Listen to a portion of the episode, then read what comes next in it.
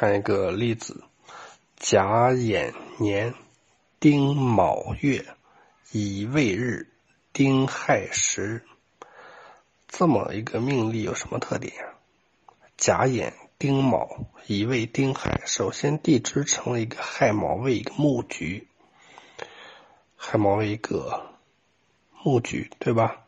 年支还是一个寅，所以这个八字算是一个什么呢？局混方，哎，那么月干时干都是丁火，也就是说取丁火食神秀气啊。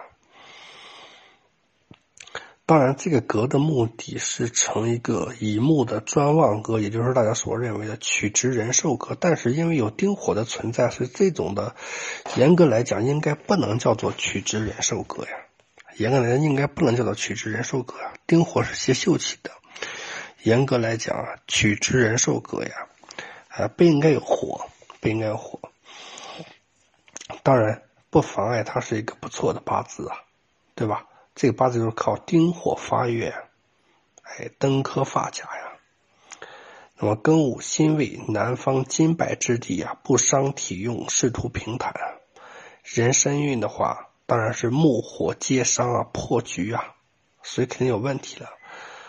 当然。从旺衰的角度来讲，这就是大家所说的从强，哎，南北运都可以呀，哎，木火都可以，但是西北之地有害啊，哎，所以这就是局混方之命局啊。